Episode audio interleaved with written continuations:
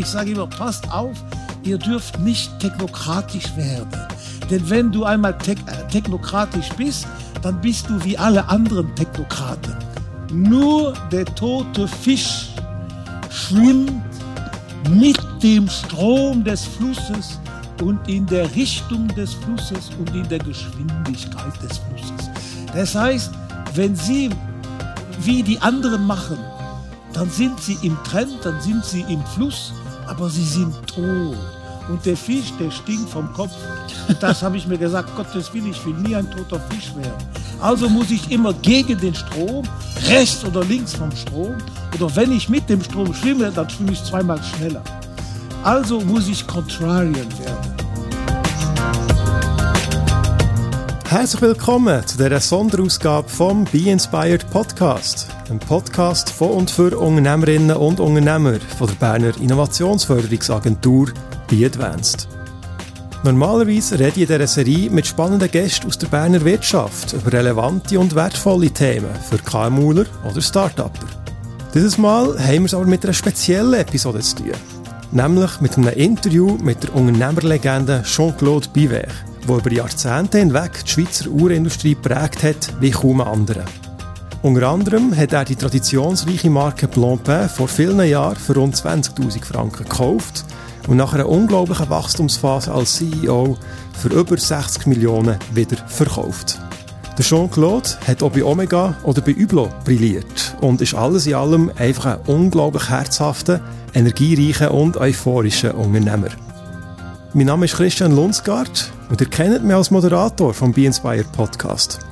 Allerdings betreibe ich seit einigen Jahren auch schon meinen eigenen Podcast, wo ich mit herausragenden Persönlichkeiten diskutiere.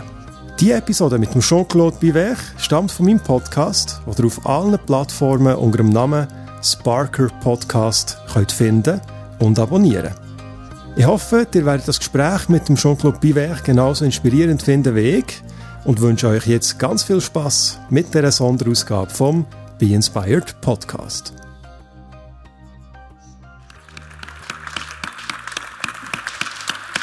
Es ist mir eine sehr große Freude, dass Sie hier sind.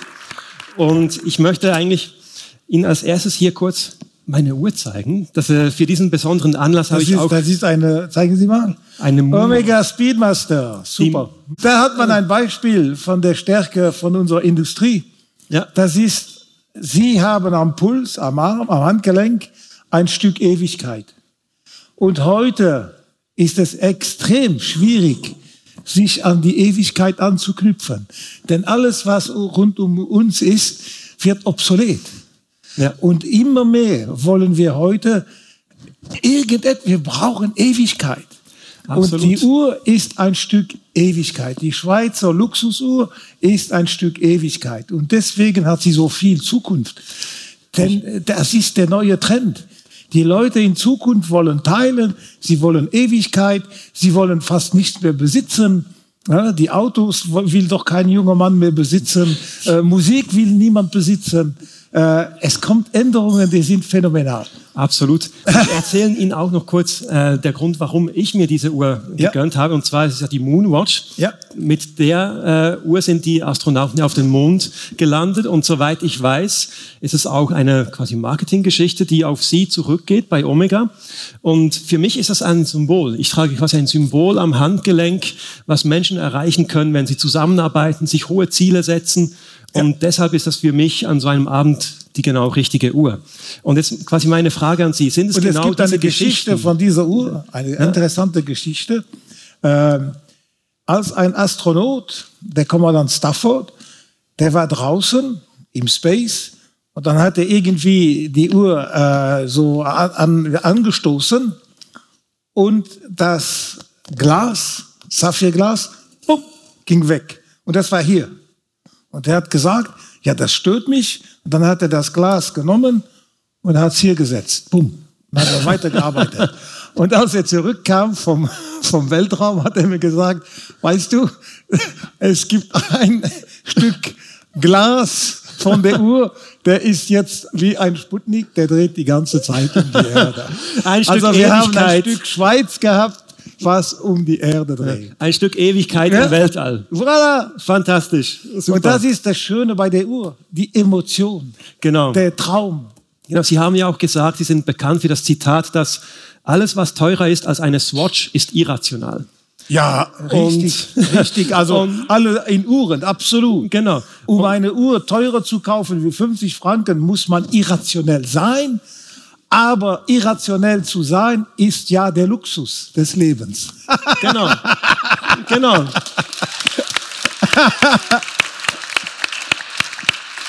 Das, das, genau darauf wollte ich hinaus. Dieses Irrationale. Wieso lässt sich damit so gut Geschäfte machen? Ja, weil wir alle unsere, wir haben Träume. Der Traum ist irrationell.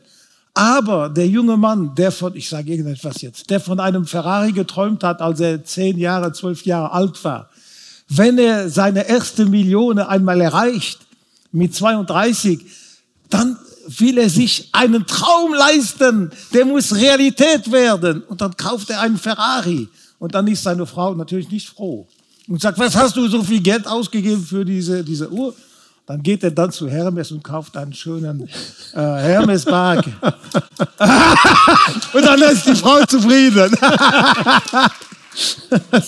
und sorry, sorry, ich habe nicht gesehen, dass hier ein paar Damen waren. Tut mir leid. So was sagt man natürlich nicht. Aber verzeihen Sie es mir. Und, und jetzt eben, wir haben von Uhren gesprochen und von Luxusgütern. Äh, wir sind jetzt hier bei, in der Finanzbranche und da kann es auch ein bisschen trockene Produkte geben oder ist nicht alles emotional, nicht jede Industrie ist emotional. Wie lässt sich ein Produkt beseelen oder emotional aufladen? Aber wissen Sie, ein, ein Finanzprodukt kann auch emotional verkauft werden. Äh, zumal, wenn, wenn man Gewinne macht. Dann ist die Emotion viel leichter. Aber, aber die Kunst ist eben Emotionen auch zu geben, wenn man nicht unbedingt im Jahr Geld verdient hat. Äh, Emotion ist, gehört zum Menschen. Es gehört nicht zum Computer. Ein Computer oh, kann nicht emotional akten, kann nicht, er ist nicht programmiert für die Emotion. Emotion kann man eigentlich nicht programmieren. Und das, alle Menschen haben eine Emotion. Ah, und der Mensch kommuniziert mit Emotionen. Und das kann man nie, nie, nie wegnehmen. Und das ist das, das Wertvollste, was wir haben. Das Instinkt und die Emotion. Und Instinkt und Emotion kann nicht vorprogrammiert werden. Und wir werden immer stärker sein als die Roboten, weil wir die Emotion haben, das Instinkt. Und deswegen sage ich zu den jungen Studenten, ich mache, ich gebe so 30 Lektionen in den verschiedenen Universitäten, Harvard Business, Cambridge und so weiter. Und ich sage immer, passt auf, ich sage immer, passt auf, ihr dürft nicht technokratisch werden. Denn wenn du einmal te äh, technokratisch bist, dann bist du wie alle anderen Technokraten. Und dann unterscheidet sich nichts mehr von dir und von einem Technokrat. Wenn du aber zusätzlich zu deiner Technokratie Emotion hast und Instinkt, die Nase, dann hast du einen Wert, der ist über dem Wert von allen anderen Technokraten. Und so kannst du dich äh, äh, äh, unterscheiden von den anderen. Du brauchst Emotion und Instinkt. Ja, ich finde es ähm, spannend, dass es ja mit den Luxusuhren sind sie nicht nur im Spannungsfeld zwischen Emotionen und der Ratio, das ist ja trotzdem auch, auch das muss man eben irgendwie rational äh, verkaufen dann manchmal auch, sondern sie sind auch im Spannungsfeld zwischen Tradition und Innovation. Ja. Die Uhrenindustrie hat wahnsinnig viel Tradition, aber sie muss auch innovieren. Ja. Ähm, und wenn ich mich richtig erinnere, als Sie die Firma Blancpain neu aufgebaut haben, da waren eigentlich Quarzuhren, äh, quasi hatten ein großes Momentum. Und die Disruption quasi, die Sie in dem Moment gemacht haben, war, auf mechanische alte Uhrwerke zu setzen. Jawohl. Auf eine Art und Weise war die Tradition die Disruption. Ja. Wie, wie haben Sie das in Ihrer Karriere immer so unter einen Hut gebracht, Tradition und Innovation? Wissen Sie, ich habe ich hab als, als Hippie 1966 äh, in der Kommune habe ich, äh, äh, hab ich, äh, hab ich gespielt, ich sei intellektuell. also hatte ich ein Mao-Buch, da verstand ich überhaupt nichts. Und ich hatte ein Confucius-Buch und davon verstand ich auch nichts. Aber es war von Zeit zu Zeit ein Satz, den ich, den ich verstehen konnte. Ich habe auch die NZZ gelesen. In dieser Zeit, da habe ich auch nichts verstanden. Äh, das war, in dieser Zeit war sie ganz seriös und äh, intellektuell. Äh, und da, gibt's, da gab es einen Satz bei Confucius, den habe ich mich erinnert für immer. Und ich, ich kenne ihn heute noch. Nur der tote Fisch schwimmt mit dem Strom des Flusses und in der Richtung des Flusses und in der Geschwindigkeit des Flusses.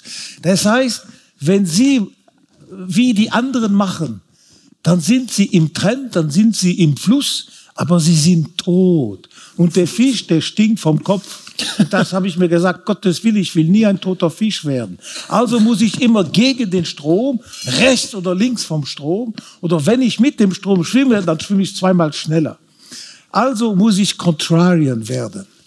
Contrarian bedeutet, ich mache umgekehrt. Und als die Quarz-Technologie kam, ich bewundere sie und ich bedanke auch äh, äh, der Quarz Technologie die Schweizer Uhrenindustrie wieder raufgebracht zu haben, dank dem Hayek-Plan und der Swatch und so weiter. Aber wir haben uns gesagt, es muss doch irgendwie etwas übrig bleiben von der Kunst. Denn in dieser Epoche haben wir gesagt, die Quarz ist das Ergebnis einer Technologie. Und jede Technologie wird eines Tages obsolet, denn sie wird ersetzt durch eine andere Technologie. Wobei die mechanische Uhr, die Tick-Tack, Tick-Tack macht, die kann, da muss es doch einen Markt geben für, für diese. Also wir waren sicher, dass wir einen kleinen Markt, sehr kleinen Markt, eine Nische bekommen würden mit einer Uhr, die unpräzis ist, aber die eine Seele hat. Und eine Uhr, die mit Händen, Finger von Menschen gemacht wird, die bekommt eine Seele. Eine Uhr, die gemacht wird von Maschinen, die bekommt null Seele. Das ist nur ein totes Produkt.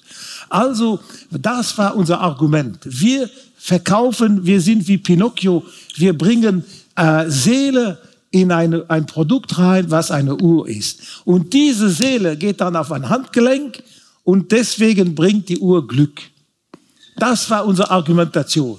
Und da, jeder hat es geglaubt und jeder, und jeder hat es versucht und jeder hat gesagt, ich schwöre es Ihnen, noch heute, Herr Bieber, Sie haben recht, die Uhr, die ich trage, seitdem ich, der, der letzte, der mir das gesagt hat, war der äh, äh war äh, Fußballtrainer, äh, der Mourinho. Mhm. Mourinho, der Mourinho habe ich einmal gesagt, du trägst immer dieselbe Uhr am, am Spiel. Hat er gesagt, ja, weil mit dieser Uhr habe ich alles gewonnen. Das heißt, die, die, die, das ist die echte Rolle eigentlich eine Uhr. Es ist nicht die Rolle, die Zeit anzugeben. Die braucht man nicht, die kann man anderswo lesen. Dazu, dafür braucht man also keine Uhr. äh, die Uhr bringt viel mehr als Zeit ablesen. Absolut. Das, Fußball, Fußball ist gerade ein gutes Beispiel, weil es gibt ja ähm, bei äh, bei Üblo haben Sie wie kaum bei einer anderen Marke eben nach dem Fusion-Prinzip ja. Tradition und Innovation zusammengebracht. Und äh, bei der Vorbereitung für das Gespräch habe ich von einer Geschichte erfahren eines japanischen Fußballers, der sie quasi auf diese Idee gebracht hat, wie sie mit Üblo ähm, quasi als Marke vorwärts ja. gehen wollen. Können Sie uns diese Geschichte kurz erzählen? Ja, also der, der, der in Japan äh, wollte mein Agent, also mein, äh, meine Filiale, hat gesagt, ich möchte einen Fußballspieler haben äh, und wir sollten den als Botschafter nehmen. Ich ging also nach Japan, ich war in Japan, ich habe Fußball geschaut und die waren zu elf, wie bei uns, zweimal elf Spieler, äh, drei, drei oder vier Schiedsrichter, aber die waren alle dieselbe Größe, alle dieselben Haare, alle dieselben Augen und alle dieselben Beine. Da habe ich gesagt, wie, wie, wie, wie kann man den einen oder den anderen sehen? Die Franzosen war, hatten gewonnen, der äh, Champion du Monde 1998. Da waren große, kleine, blonde mit langen Haaren, schwarze und so weiter. Da, da konnte man sofort erkennen, wer ist wer. Bei diesen Japanern niemand. Ich habe gesagt, wenn du keinen Erkennungseffekt hast, dann sehe ich nicht, wie du einen Botschafter nehmen kannst. Und dann hat er gesagt, ja, weißt du was? Sein Manager ist sehr modern. Und ich habe schon mit ihm dieses Projekt gesprochen. Er ist bereit, sich die Haare rot zu färben. Ich habe gesagt, was? Rot? Ja. Oh, dann wird man ihn sehen. Und dann hat er seine Haare rot gehabt. Das war der einzige Spieler, den man sah am Feld. Ob er den Ball hatte oder nicht, man hat immer ihn gesehen. So dass die Italiener haben sogar gedacht, er sei ein guter Spieler. Und er wurde in Italien, er wurde transferiert nach Italien zu der Sampdoria in Genua. Und er hat in Genua gespielt mit, äh, mit dem roten Kopf. Äh, und schließlich, ja, er hat nicht schlecht gespielt. Ja. Und, und daraus haben sie ja dann eigentlich wie abgeleitet, okay, man muss entweder unique, first genau. oder different sein. Oder, oder alle first, drei natürlich. different, unique. First, different, unique. Wenn sie first, different, unique, ich weiß nicht, wie man das auf Deutsch sagt, first, erster, unique, einmalig und äh, different, äh, anders, dann kann man nicht verlieren. wenn Sie, wenn Sie first, different, unique sind, dann können Sie nicht verlieren. Und alle meine Projekte, die meine Mitarbeiter mir geben, äh, wollen, die müssen drei K sind, also dreimal ein Kreuz machen. Mit diesem Projekt sind wir die Ersten, sind wir einzig, sind wir die, die uh, unik. Wenn das dreimal ist, dann schauen wir mal gar nicht aufs Budget, dann sagen wir sofort ja, denn das bedeutet, wir gewinnen. Aber oft sind die Projekte nur, sind nur, nur einmal angekreuzt. Aber ich versuche ständig die drei. Und deswegen ging Hüblo in den Fußball. Hüblo ist die erste Luxusmarke, die je in den Fußball gegangen ist. Wir sind immer noch die einzige. Es sind so ein paar Leute, die, die ja, ich, ich, ich glaube, wir sind die einzige noch. Äh, ich, nein, nein, hier, irgendeine kleine war einmal dabei. Und dann und dann sehen Sie, dass wir, wenn wir alles besitzen, wir haben die Champions League, wir haben die World Cup, wir haben, also wir haben ganz, den ganzen Fußball, äh, dann kann niemand mehr reinkommen, denn es gibt kein Space mehr, es gibt keine, keine äh, Lücke. Ähm, und das ist die Grundidee meines Benehmens im Marketing hauptsächlich, aber auch im Produkt. Immer versuchen, to be the first, different and unique. Und wenn man alle drei hat, dann ist man wie beim Poker, da kann man nicht mehr verlieren. Dann hat man die vier Ace in der Hand. Genau. Und äh, Üblo ist ja nicht Ihre einzige Erfolgsgeschichte. Eben auch Blompe haben wir schon erwähnt.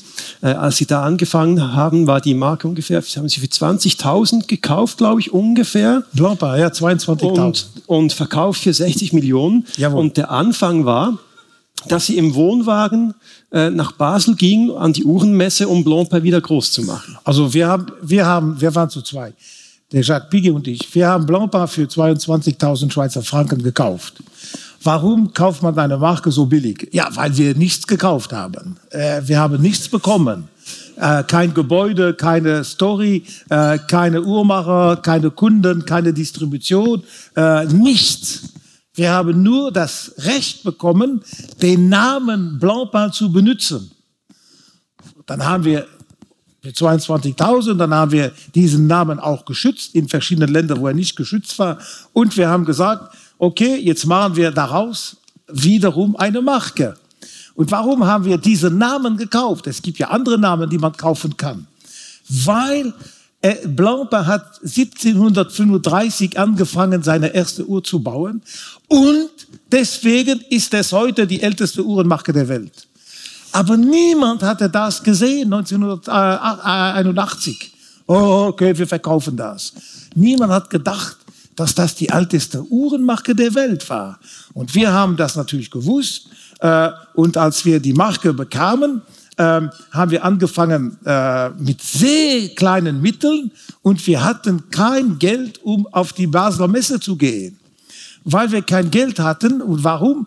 Ja, weil der Stand, um auf der Messe zu sein, hat viel gekostet. Wir hatten kein Geld mehr für das Hotel. Also haben wir gesagt, wir gehen mit dem Campingbus. Ich hatte einen Campingbus, der von der Hippie-Zeit noch war.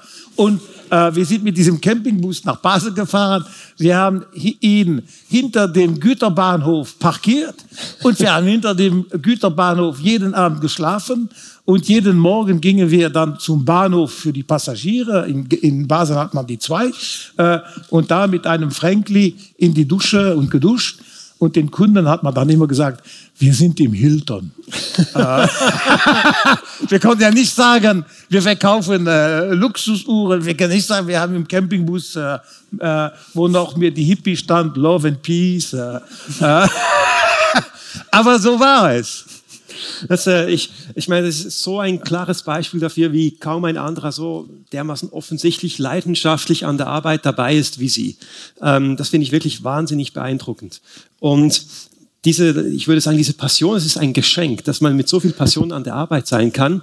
Ähm, wie haben Sie die gefunden und wie können vielleicht auch andere Leute diese Passion finden? Also äh, eine Leidenschaft als tägliche Arbeit zu haben, ist der, ist der zweitgrößte Luxus. Der größte Luxus ist es, gesund zu sein. Ist eine üble nein, nein, ich spreche jetzt vom ganz tiefen Luxus. Ja, der tiefste Luxus ist die Gesundheit. Der zweittiefste ist die tägliche Arbeit nicht mehr zu haben, sondern sie in die Leidenschaft umzuwandeln. Und das dritte Luxus ist, dass man geliebt ist. Wenn man diese drei besitzt, ich, jemand liebt mich, oder zwei oder drei lieben mich.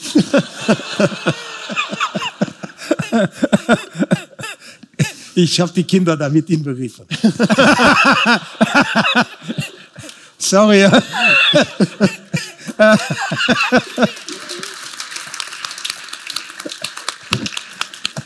Also wenn ich, wenn ich nicht arbeite, sondern ich habe Freude und ich freue mich für jeden äh, Montag wieder an, äh, äh, in mein Atelier zu gehen. Wenn man geliebt ist und wenn man gesund ist, dann lebt man schon im Luxus. Und das ist, das war meine große Chance, weil ich gesund bin, ich war geliebt und ich hatte keine Leidenschaft.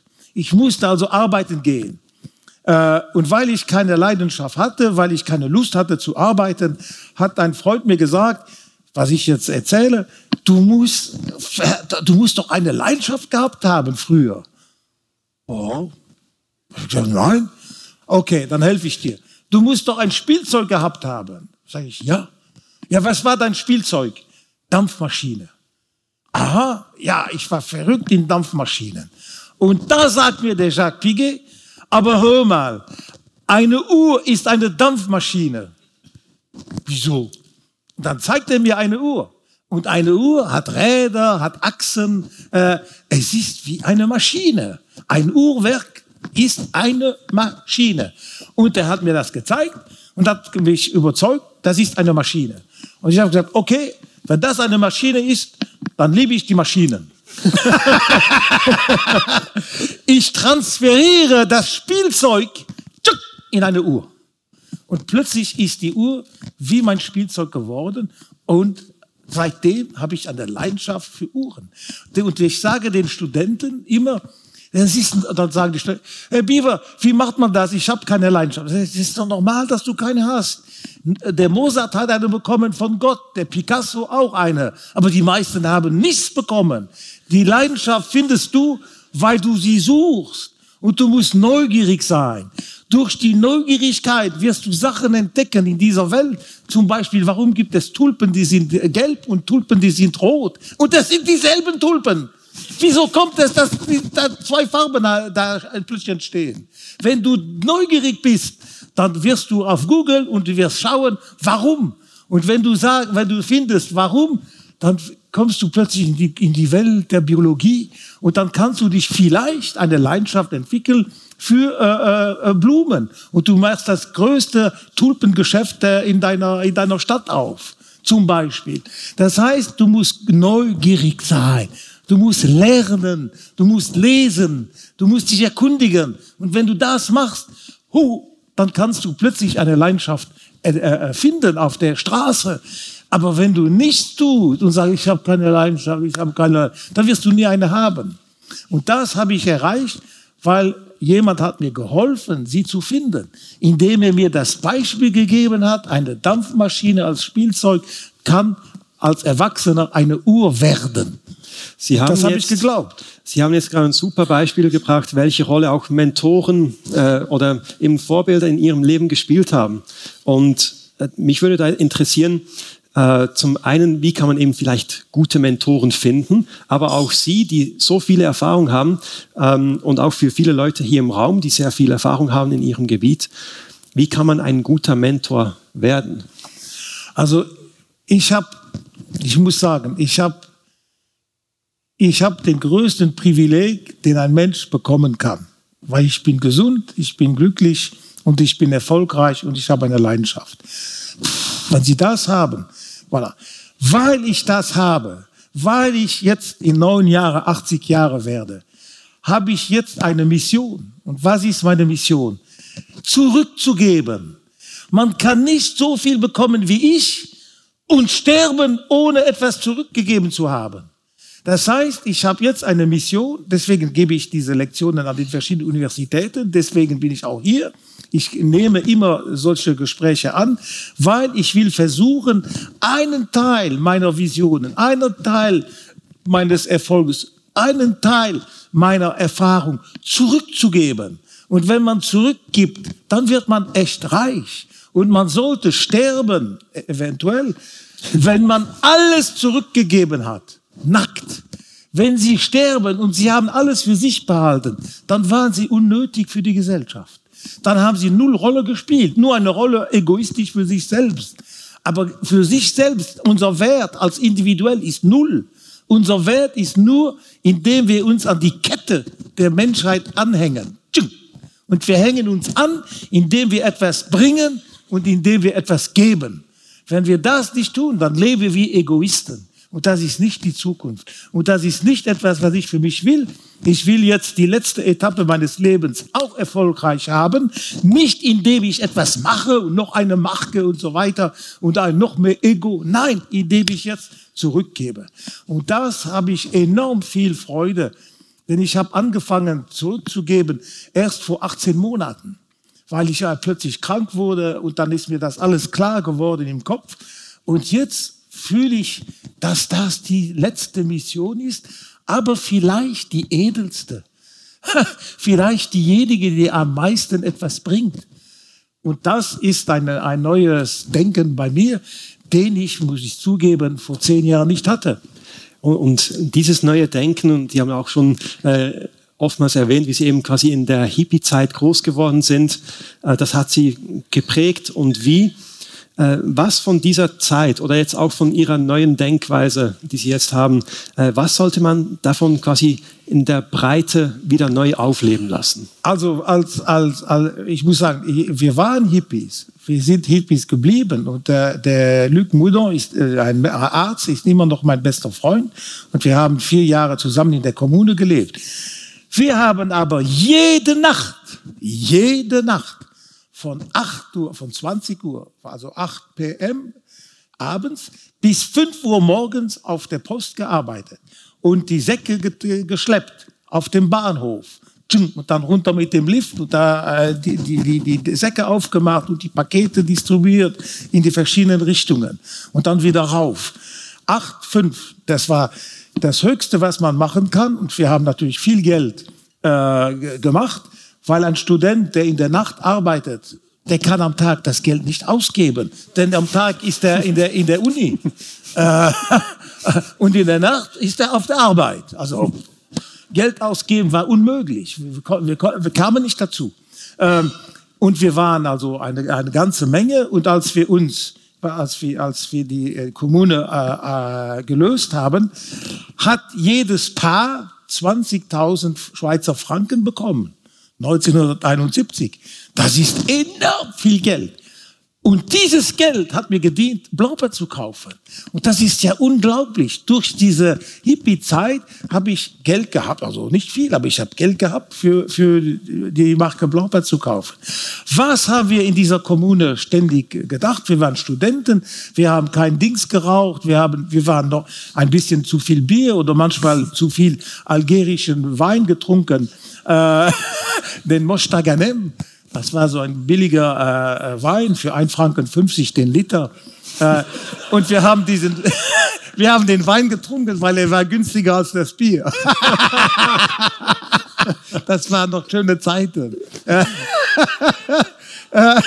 und, ähm, und am 7. Juni, äh, nein, 25. Juni 1967 kam eine, eine, eine Sendung von der BBC, in der Mondovision haben sie das genannt. Die ganze Welt sah diese Sendung am selben Moment. Es war 9 Uhr bei uns und die hieß Our World, unsere Welt. Und da kam plötzlich die Beatles Und die haben angefangen zu singen, All you need is love. Und wir haben gesagt, oh, what's that? All you need is love. Uh, there's nothing you can do that cannot be done, etc., etc. Wir haben gestaunt. Und dann haben wir gesagt, ja, wie können die sagen, all you need is love? Oh, also, da, wir brauchen doch viel mehr. Und ein Freund sagte, Achtung, die sprechen von der Liebe generell, nicht von der Liebe zwischen zwei Personen nur. Ja, wieso generell? Was meinst du generell? Und da haben wir eine Philosophie entwickelt. Liebe bedeutet, ich teile. Die Frauen teilen, die Mutter teilen ihren Körper, teilen ihr Blut, teilen ihren Atem, um uns Geburt zu geben nach neun Monaten. Jeder Mensch wird geboren, weil eine Frau geteilt hat. Ohne Teilen gibt es keine Kinder. Das heißt, das Teilen ist der erste Akt der Liebe. Teilen ist Liebe. Bumm. Siehst du? Ah, okay. Dann Nummer zwei. Alle Kinder, die geboren werden, stehen nicht auf ihren zwei Füßen. Meine Kühe stehen im, im, sofort auf vier, vier Füße. Aber die Kinder brauchen ein Jahr. Die Kinder brauchen ein Jahr, weil während einem Jahr machen sie Versuche und scheitern. Das heißt, du kannst nur nach vorne kommen, indem du scheiterst, indem du Misserfolge hast, indem du Irrtümer machst. So lernt das Kind. Nur so. Also, Nummer zwei, du musst verzeihen können. Wenn du nicht verzeihst, ja, dann macht niemand etwas. Dann bleibt jeder äh, immobil. Niemand will äh, äh, dynamisch werden, weil er hat Angst, ein Irrtum zu machen. Also du musst äh, äh, verzeihen. Und Nummer drei, verzeihen ist ein Liebesakt. Und Nummer drei, du musst respektieren. Du musst die Tiere respektieren, wie du sie tötest. Du musst die Erde, äh, das Meer, musst du respektieren. Du musst die Menschen und dich selber respektieren. Der Respekt ist ein Liebesakt. Und so haben wir für uns definiert, die Morale von unserer Kommune heißt Love. Und Love bedeutet, ich teile, ich verzeihe, ich respektiere. Wenn man das im Leben macht, dann ist man bei Gott. Aber dann ist man bei jedem Gott.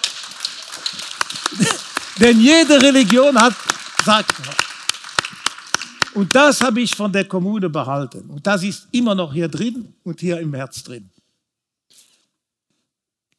Meine Damen und Herren, also, es wäre ein Verbrechen, jetzt hier noch eine weitere Frage zu stellen. Bitte danken Sie mit mir Jean-Claude Bivet für dieses fantastische Gespräch.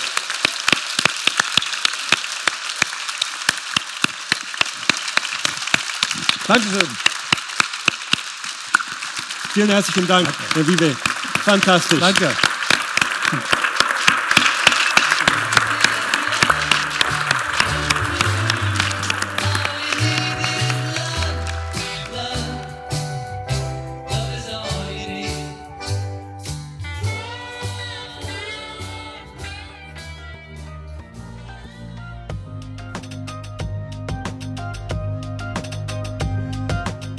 Jetzt sind wir schon am Ende angekommen von dieser Spezialausgabe vom Be Inspired Podcast. Und ich hoffe, ihr habt euch vom Jean-Claude bestens unterhalten. Beim Podcast von der Berner Innovationsförderungsagentur Be Advanced kommen Unternehmerinnen und Unternehmer zu Wort und teilen ihren wertvollen und inspirierenden Erfahrungsschatz. Das Gespräch mit dem Jean-Claude war eine Spezialepisode, weil sie aus meinem ganz persönlichen Podcast-Archiv stammt.